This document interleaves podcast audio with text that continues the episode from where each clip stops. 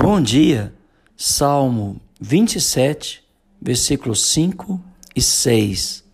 Pois no dia da adversidade ele me ocultará no seu pavilhão, no recôndito do seu tabernáculo me acolherá.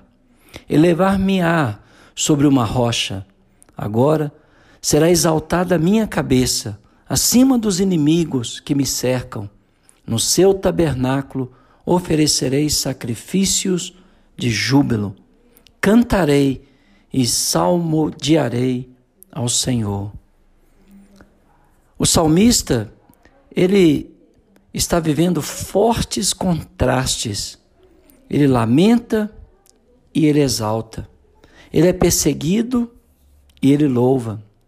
Ele está numa batalha, mas ao mesmo tempo ele adora.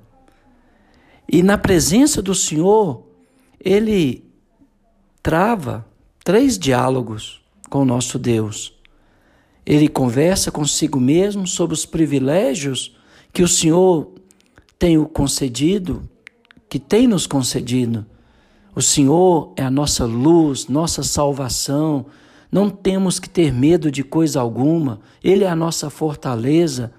Ah, quando os malfeitores se levantam, Deus é o nosso livramento.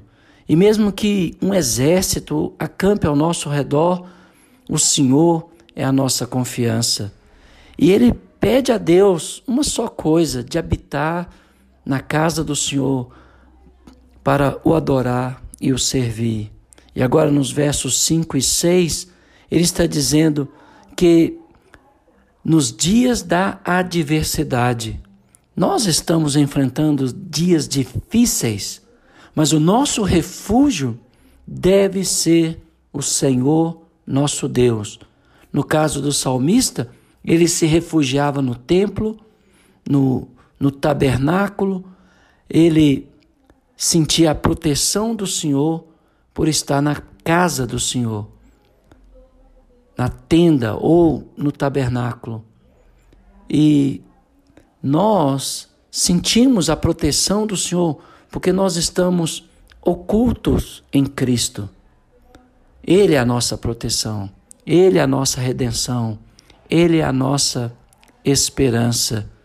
O que habita no esconderijo do Altíssimo e descansa à sombra do Onipotente pode afirmar: O Senhor é a minha salvação. Salmo 91, verso 1. E ele faz uma alusão à rocha de Israel, um dos nomes de Deus, que fala do seu poder, da sua aptidão para proteger o seu povo. Na presença de Deus, eu e você ficamos livres de todas as tempestades da vida. Leva-me para a rocha que é alta demais para mim. O salmista mais tarde vai falar no Salmo 61, verso 2. Agora será exaltada a minha cabeça, seguro no abrigo de Deus.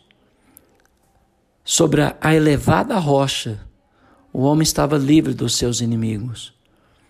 Esses ruivava por causa de sua destruição no vale da guerra. Mas o salmista foi elevado acima dos inimigos e assim permaneceu guardado em segurança, fora do alcance dos seus adversários. Por isso, o salmista passava o tempo todo praticando adoração ao Senhor. Ele louvava a Deus, jubilava-se na presença do Senhor ele comia, ele festejava no templo do Senhor. Normalmente os sacrifícios eram acompanhados da música ah, que os levitas que eram preparados de geração em geração e havia alegria na casa do Senhor.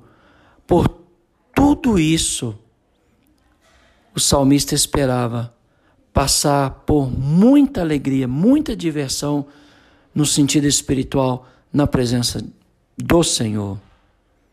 Em teu nome, de contínuo, nos alegramos e na tua justiça nos exaltamos. Salmos 89, verso 16.